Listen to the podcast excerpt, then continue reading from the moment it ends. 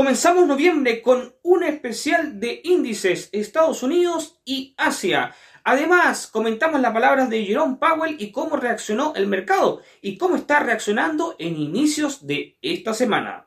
Además, algunos detalles de los avances del conflicto bélico en Medio Oriente. Soy Rodrigo Águila y te saludo en este martes 7 de noviembre aquí en Pulso de Mercado. Comenzamos.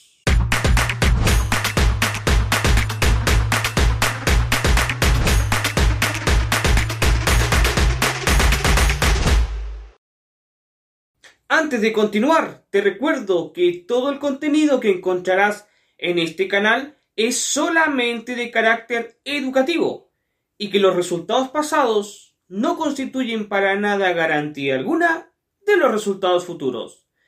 Teniendo clara esta información, continuamos. Finalmente no hubo subida de tipos, el consenso se cumplió. Lo que esperábamos los analistas realmente se estableció de esa manera. Sin embargo, esto no fue lo que realmente impulsó el mercado con tanta fuerza hacia arriba, un ánimo que duró hasta fines de la semana pasada. Pero ¿qué fue lo que impulsó esto tan fuerte? Fueron las respuestas que dio Jerome Powell ante las preguntas muy directas, como siempre, que están acostumbrados a realizar los periodistas presentes. Jerome Powell dejó bastante claridad y un optimismo que fue interpretado de esa manera, a pesar del esfuerzo que ya sabemos que pone Jerome Powell siempre ante estas preguntas para dejar un camino muy nebuloso que cueste un poco interpretar. El mercado tomó esto muy positivo y la verdad es que muchos celebraron. Sin embargo, esta semana parece que ya no vuelven las cosas tan positivas y se esperan nuevos discursos de Jerome Powell. La cautela ha vuelto a Wall Street y a los mercados financieros en general. Por otra parte, en lo que respecta al avance del conflicto en Medio Oriente, la situación todavía es compleja. Muchos líderes políticos están tratando de mediar para reducir, digamos, la presión de los ataques bélicos y la incursión de Israel en Gaza. Ya sabemos que Israel ya está en territorio gazatí y, por supuesto, tomando todos los resguardos a nivel del cuidado de sus militares. Sin embargo, como indicaba la semana anterior, los grandes perjudicados de este conflicto están siendo el público palestino, los habitantes de Gaza, que se han tenido que trasladar con lo poco que han tomado. Se está pidiendo ayuda humanitaria. Ya algunos gobiernos están empezando a poner acción a ello, incluso el mismísimo Estados Unidos. Lo más probable es que la presión internacional, y ojalá sea así, pueda establecer un nivel tal de presión de que pueda convencer a Israel que pueda haber un cese al fuego, al menos una pausa, para que se pueda atender de mejor manera a los gazatís que están sufriendo ello. Por otra parte, muchos países de Medio Oriente ya están enviando duras palabras a Israel, haciendo advertencias directas, incluso algunas muy amenazantes.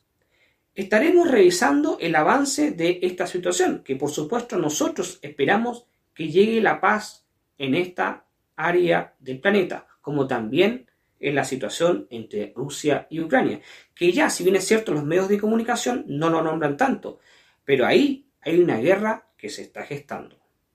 Vamos a revisar el progreso del Standard Poor's 500, este impulso fuerte que tuvo hacia abajo para luego rebotar con toda fuerza hacia arriba. ¿Habrá una, alguna oportunidad de poder entrar todavía? Esa respuesta la tenemos el SP500 tiende a jugarnos malas pasadas, esas trampas que nos mete ahí y a veces nos caemos. El precio venía bajando, recordemos esa tendencia bajista, pero que nosotros confiábamos que las medias móviles exponencial de 200 periodos iban a impulsar hacia el alza. El precio bajó más abajo de las medias móviles y después mostró un fuerte impulso. ¿Dónde está ahora? Rompió con la tendencia bajista interna eh, del canal y ahora se encuentra claramente una tendencia alcista. Así que descartamos en este momento una opción B bajista y nos montamos solamente una opción A alcista, porque el precio no nos indica arriba de la media móvil de 70, la de 200 y dentro de este canal claramente alcista con un fuerte impulso en los últimos días. Por supuesto, esto motivado por las palabras que indicaba de don Jerome Powell. Este, este optimismo se esperaba y la verdad es que le ha hecho muy bien al mercado, aunque esta semana, como mencionaba también en la introducción, se ha venido calmando un poco. Así que hay que estar atentos con las palabras próximas de Powell, que podrían definir un poquito más claro hacia dónde podría estar moviéndose el mercado. Para tener claridad de cuál fue el rango bajista este, este canal que rompimos, pues básicamente dibujamos y tiramos estas líneas de tendencia marcando claramente el canal. También tiramos una línea de tendencia nueva marcando la verticalidad de la subida del precio en los últimos días. Estamos, ojo, con velas diarias. ¿ya? Cada vela representa un día de operativa. Así que, como puedes ver, este canal es claramente alcista. Vamos a ver una vista de 4 horas para tener a ver si existe algún agotamiento, algo que considere un poco más a corto plazo. En el corto plazo existe un cruce de MACD, donde el precio se ve que después de unos días muy intensos desde, las palabras de Jerome Powell, a, está existiendo algún agotamiento. Sin embargo, este agotamiento podría ser muy temporal y luego podría volver a impulsarse el precio, obedeciendo más a la tendencia de largo plazo. Si vas a tomar una posición de corto plazo, sea de un día para mañana, algo intradiario o de un día para otro, quizá podrías tomar una posición bajista. O tal vez mejor esperarte y quedarte fuera del mercado, a esperar a ver cómo recoge el precio antes de volver a tomar al alza. La semana tecnológica no ha estado marcada por ninguna noticia tan relevante dentro de las empresas que cotizan en el Nasdaq. Sin embargo, lo que sí está haciendo gran ruido y es lo que ha recorrido los periódicos y medios de comunicación a nivel mundial es el veredicto final a Sam Backman Fried. Sí, el ex fundador de FTX y también su CEO ha sido declarado culpable y arriesga una pena de hasta 115 años de prisión. Una cantidad de años que por supuesto si llegase a ser declarado con esa pena significa que nunca más vería la libertad. Conoceremos muy pronto finalmente cuál será la pena. Por lo pronto ya sabemos cuál es el veredicto y la situación para un personaje que era considerado para muchos un gran ejemplo de altruismo, de desinterés por el dinero, el daño económico que ha realizado a todas las víctimas que confiaron en FTX, pero personalmente en él, no tiene nombre. Y es por eso que el veredicto ha sido claro y la condena puede ser realmente espeluznante. Por otra parte de la noticia, esto ha marcado un gran punto de quiebre, ya que genera un antes y un después para el mundo cripto. Habíamos mencionado aquí en Pulso de Mercado que la investigación y persecución de las personas que utilizaran las criptodivisas para defraudar a las personas inocentes marcaba ya un antes y un después. Sin embargo, cuando hablamos de sentencias para un personaje tan importante, un ícono del mundo cripto, estamos ya en un nivel superior. Y esto, más allá de todo el escándalo y el daño realizado a las víctimas, nos da una gran tranquilidad, sabiendo que no por estar invertidos en un exchange, por ejemplo, y en general en el mundo cripto, se está totalmente desprotegido. Una gran señal de la justicia de los Estados Unidos y por supuesto, si bien es cierto, esto no significa que las víctimas vayan a recuperar sus fondos, al menos un grado considerable de justicia. Para quien hace el daño, al menos la pague. Ahora vamos a revisar el avance del Nasdaq 100, cómo ha estado el índice tecnológico y a ver si nos muestra alguna novedad. Vamos directamente con nuestro Nasdaq. El índice tecnológico ha tenido una caída pero un impulso bastante fuerte. Sí, parecido a lo que vemos en el SP500. Este impulso me gusta bastante porque coincide con nuestra posición de compra, nuestra opción A que estaba bien marcada ahí. Sin embargo, dependiendo de dónde hayas colocado el stop loss, si entraste cuando hicimos el análisis, puede que te haya sacado. Pero esto no es tan malo, ya que realmente nuestro análisis estuvo correcto. Tal vez nuestro stop loss estuvo un poquito más ajustado de lo esperado, pero esto es así, nadie puede ver el futuro, nadie sabe cómo va a corregir el precio. La buena noticia es que el precio se está manteniendo aceptando los puntos de impulso, como muestro ahí en las flechas de color celeste y también con círculo de color amarillo. Nuestro objetivo de mediano plazo sigue siendo exactamente el mismo, marcada por estas zonas de retroceso Fibonacci. Me gusta muchísimo este índice. Sin embargo, si vemos en este canal alcista, vemos que existe un canal bajista interno. Y justo estamos en esta zona de rompimiento, una zona bastante determinante, que incluso podrías tomarte el día de hoy para esperar qué hace el precio, si se vuelve a caer o si rompe hacia arriba. Si rompe hacia arriba, una posición de compra se ve bastante interesante, incluso con stop loss que podría ser más ajustado. Recuerda nunca arriesgar más del 2% por operación. Si nosotros consideramos una posición contraria a ello, tenemos la opción de poder optar por una posición bajista, pero no te la recomiendo ya que la posición de largo plazo claramente indica que va al alza. Japón pasa por un momento medianamente delicado con un yen japonés bastante debilitado.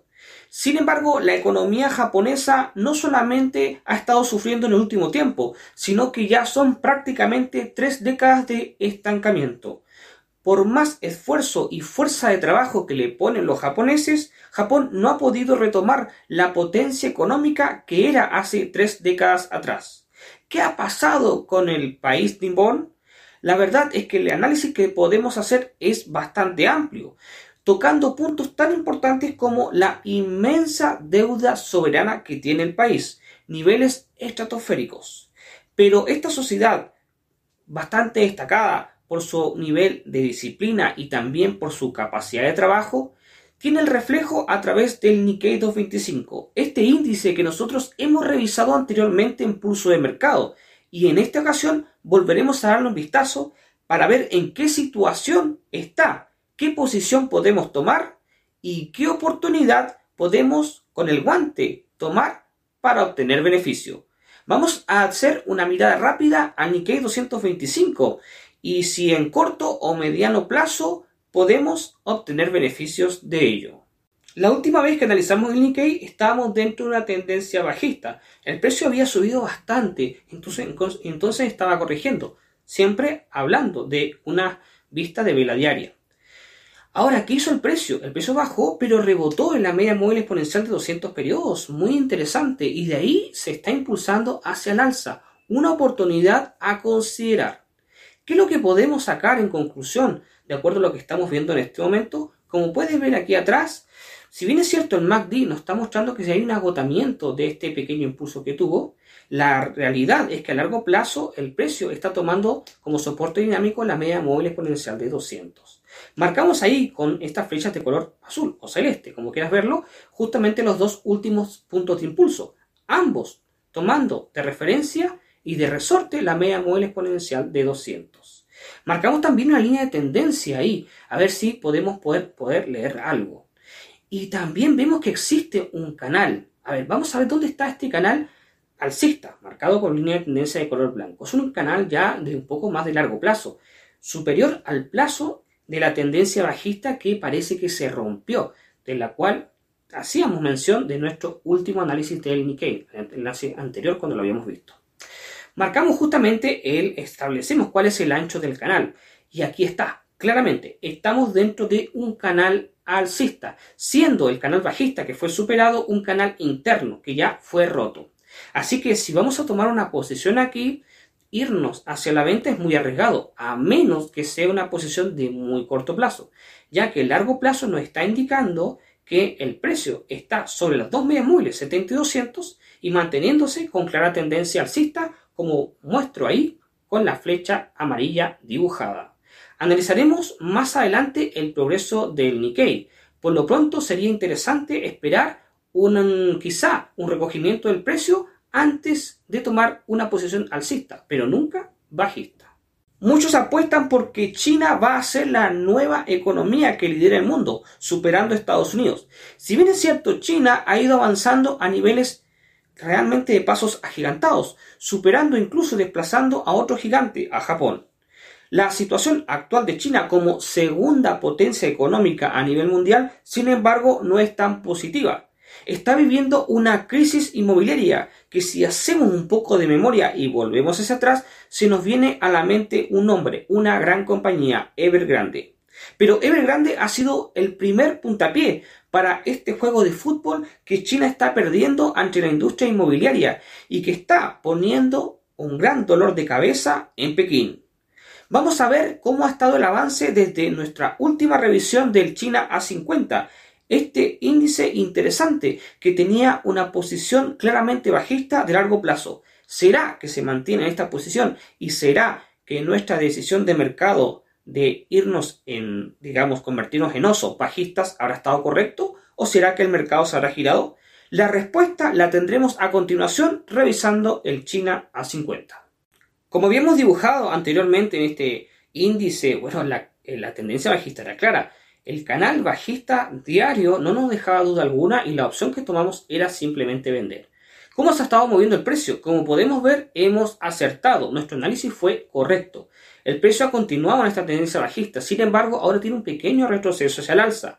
Pero lo que nos está indicando, como puedes ver el MACD, es que se está agotando para seguir, continuar con esta tendencia bajista. El RSI nos da también la misma información. Así que nosotros nos mantenemos vendidos en el China 50. Si no entraste esta vez, ¿tienes todavía oportunidad de entrar? Por supuesto que sí. Recuerda que esto no es una recomendación de inversión y si vas a entrar debes gestionar tu riesgo. No te recomiendo nunca más arriesgar más de un 2% por operación. Si nos vamos a una vista de 4 horas, también podemos ver que esto coincide, donde hay un agotamiento del MACD. Así que la posición por todos lados, tanto de vela de 4 horas como también de vela diaria, es posición bajista. Analizaremos el China A50 más adelante y veremos si continúa en esta tendencia claramente hacia abajo. Solo quedan unos días para que acabe el plazo e inicie la segunda edición del LATAM Pro Trading.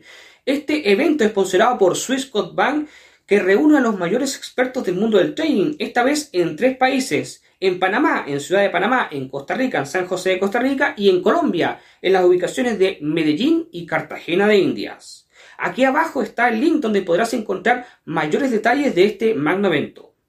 Antes de dar mis comentarios finales de esta semana, te recuerdo que si no te has suscrito a Pulso de Mercado, es momento de que lo hagas. Y para ello puedes hacerlo aquí abajo con la campanita, también activando las notificaciones. Recuerda que tenemos contenido toda la semana gratuito para ti, donde podrás utilizarlo a tu favor para tener cierta ventaja sobre el complejo mundo del mercado. Esta semana hemos tenido novedades tanto a nivel geopolítico, conflictos que ya sabemos, donde la situación está muy tensa en Medio Oriente. Por otra parte, la condena, o más bien el veredicto que se le ha dado a Sam Bankman Fried, ex CEO y fundador del, exchange FTX, es uno de los puntos bastante felices, donde si bien es cierto su situación es bastante compleja, se logra una cuota de justicia para las, todas, todas las víctimas que confiaron equivocadamente en él. La próxima semana volveremos con nuestro especial de Warren Buffett, que sé que ha encantado, donde recuerda que estamos tocando cada una de las acciones que tiene y ha elegido el oráculo de Omaha. Volveremos el próximo martes aquí en Pulso de Mercado en nuestros análisis de índices y acciones. Te recuerdo que el día de mañana estará mi compañera desde Costa Rica, Verónica Chacón, analizando el mercado Forex. Soy Rodrigo Águila y te mando un saludo desde Pulso de Mercado.